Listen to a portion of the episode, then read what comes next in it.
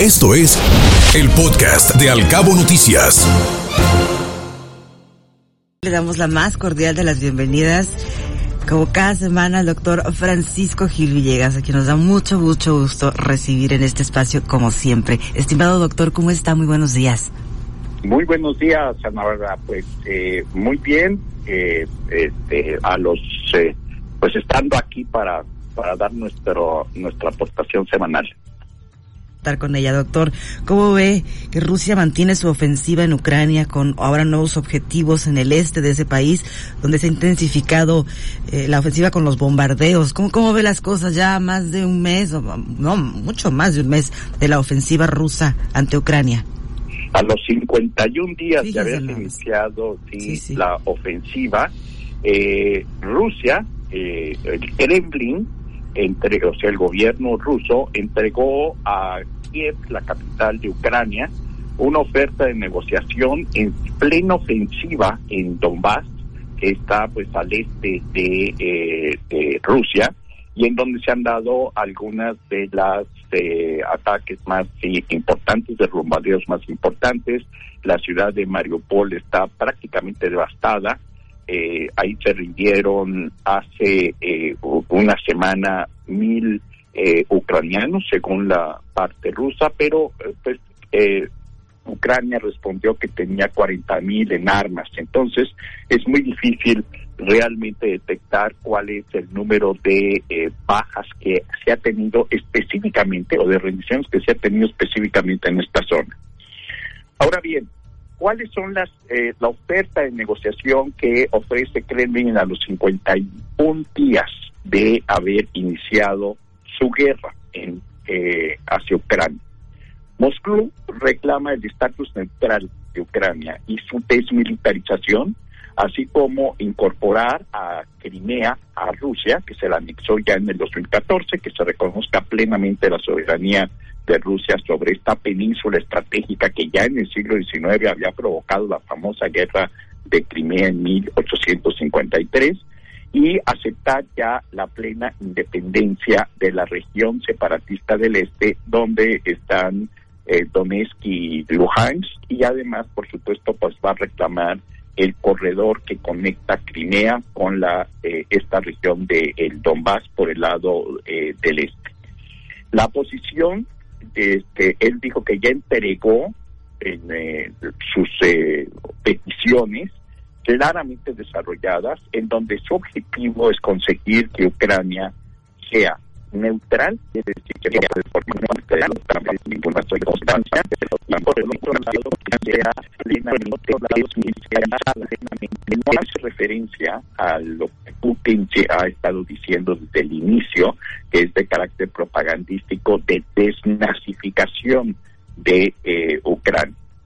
Y por el otro lado, lo cual es un absurdo porque pues Zelensky es judío, no puede ser nazi ni lo son propiamente los ucranianos que están defendiendo pues a su patria. Por el otro lado, eh, Ucrania lo que ha dicho es que está dispuesto a firmar un acuerdo de que no pertenece ni pertenecerá a la eh, OTAN, no dice nada con respecto a la desmilitarización, quiere garantías en caso de que pueda volver a ser atacada por Rusia, como ya vimos que puede ser atacada e invadida, en la cual pues tendrían que incluirse a otros países que no sea Estados Unidos, pero sí podría ser, por ejemplo, Israel, que garanticen su eh, seguridad eh, interna. Y tiene todavía un problema con los nacionalistas ucranianos que eh, no quieren entregar, por supuesto, territorio de Ucrania a Rusia, aunque si se firma un acuerdo de paz, pues tienen que eh, darle eso a Rusia para que se retire. La intensificación, Ana Bárbara, de todas estas eh, bombardeos, de todas estas barbaridades, de violación de derechos humanos que hemos visto en, en, Bucha y en algunas otras ciudades, y lo que han hecho en Mariupol también, es básicamente para eh, generando una presión a Zelensky en el sentido de decir, como tú estás inflexible y no quieres negociar lo que yo negocio, que yo ya estoy aquí, pues entonces intensifico bombardeos, muertes, violaciones de todo tipo.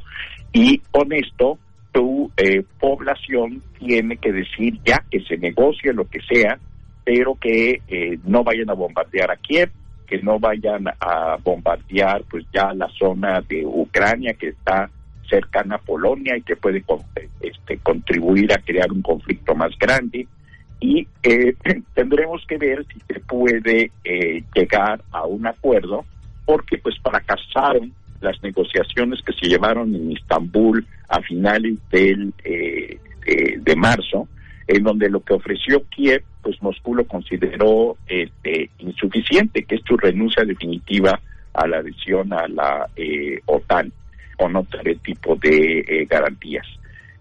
Eh, la negociación se da en estas condiciones, eh, en medio de ataques, bombardeos, con Rusia demostrando que aunque se haya replegado al este de Ucrania para reclamar sus eh, territorios adquiridos este, por la fuerza, este, pues eh, está dispuesto a seguir este tipo de ataques con mucho sufrimiento, desplazamiento, 5 millones de desplazados ucranianos eh, por diversas partes del mundo, incluido México, eh, etcétera.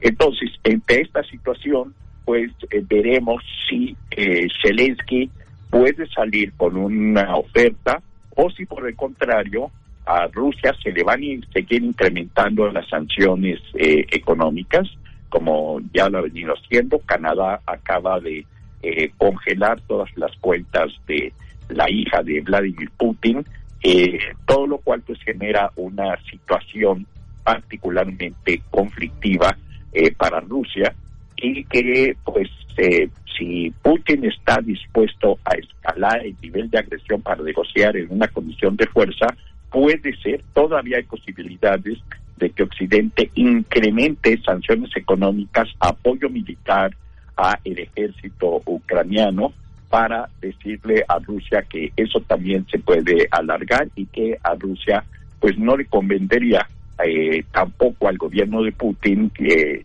llegar para más largo. Pero sigue siendo este tipo de enfrentamiento típico que ha jugado Rusia desde hace mucho menos, de que era este formaba parte de la Unión Soviética, de apostar a lo alto para decir yo soy muy fuerte, yo puedo seguir adelante, yo no me hago para atrás y eh, estas son mis condiciones de negociación que va a llegar el momento en que va a decir que son pues eh, no negociables ya y que si quieren la paz pues tienen que hacer lo que ellos eh, dicen frente pues al a la fuerza que ha demostrado Zelensky que tiene para resistir a los rusos. Mientras tanto, por supuesto que la población civil ucraniana es la que más está sufriendo pues todos este conflicto eh, bélico, el más importante en Europa desde la Segunda Guerra Mundial.